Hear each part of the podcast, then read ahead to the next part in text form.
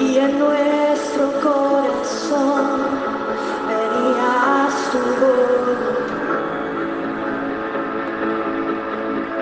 Dios, te queremos conocer con tu fuego abrazado. Ven y muévete. La palabra para hoy es las prioridades en la vida. Habitualmente cada ser humano tiene determinadas prioridades en la vida y coloca en distintos lugares cada cosa en función de la importancia que le da.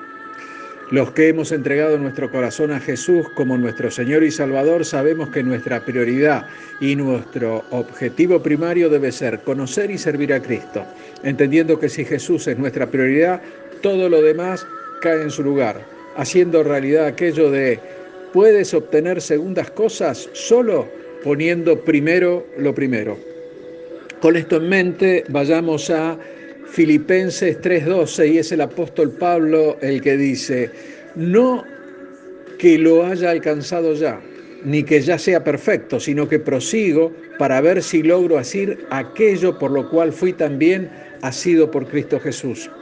Nadie debería pensar que ya alcanzó la perfección ya que si un hombre como el apóstol Pablo confiesa no haberlo hecho y sobre él recaía un llamado extraordinario del Señor, quien lo adiestró de manera especial, siendo incluso arrebatado al tercer cielo, y él reconocía que seguía corriendo la carrera para alcanzar lo que Dios requería de él.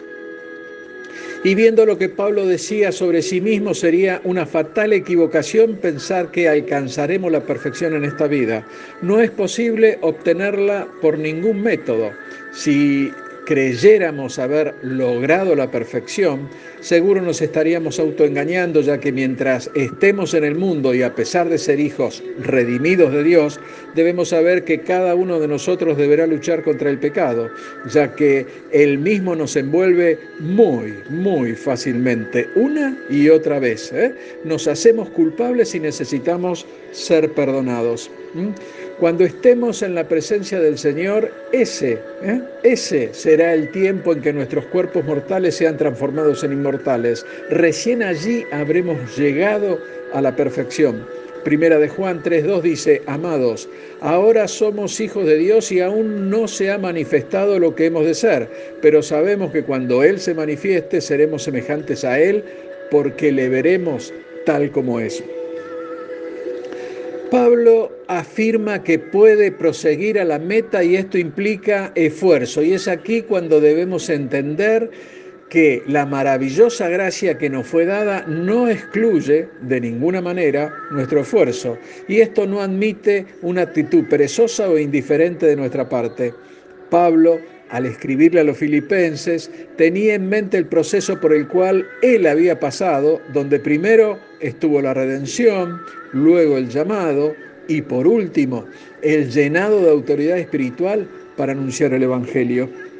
Pablo sabía que proseguir a la meta requiere concentrarse en la misma. Y aquí Pablo se dirige a los filipenses de una manera muy, muy personal y les dice, hermanos, yo mismo no pretendo haberlo ya alcanzado, pero una cosa hago, olvidando ciertamente lo que queda atrás y extendiéndome a lo que está por delante. Y es así que prosigo a la meta. Pablo fija prioridades y concentra todos sus esfuerzos en alcanzar esas prioridades y los insta a mirar hacia adelante, ya que él sabe que la mirada hacia atrás disminuye la concentración en la meta. Él afirma que nuestro pasado no debe ser un obstáculo para nuestra vida presente y nuestra vida futura. Pablo dice, sino que prosigo para ver si logro hacer aquello para lo cual fui también nacido por Cristo.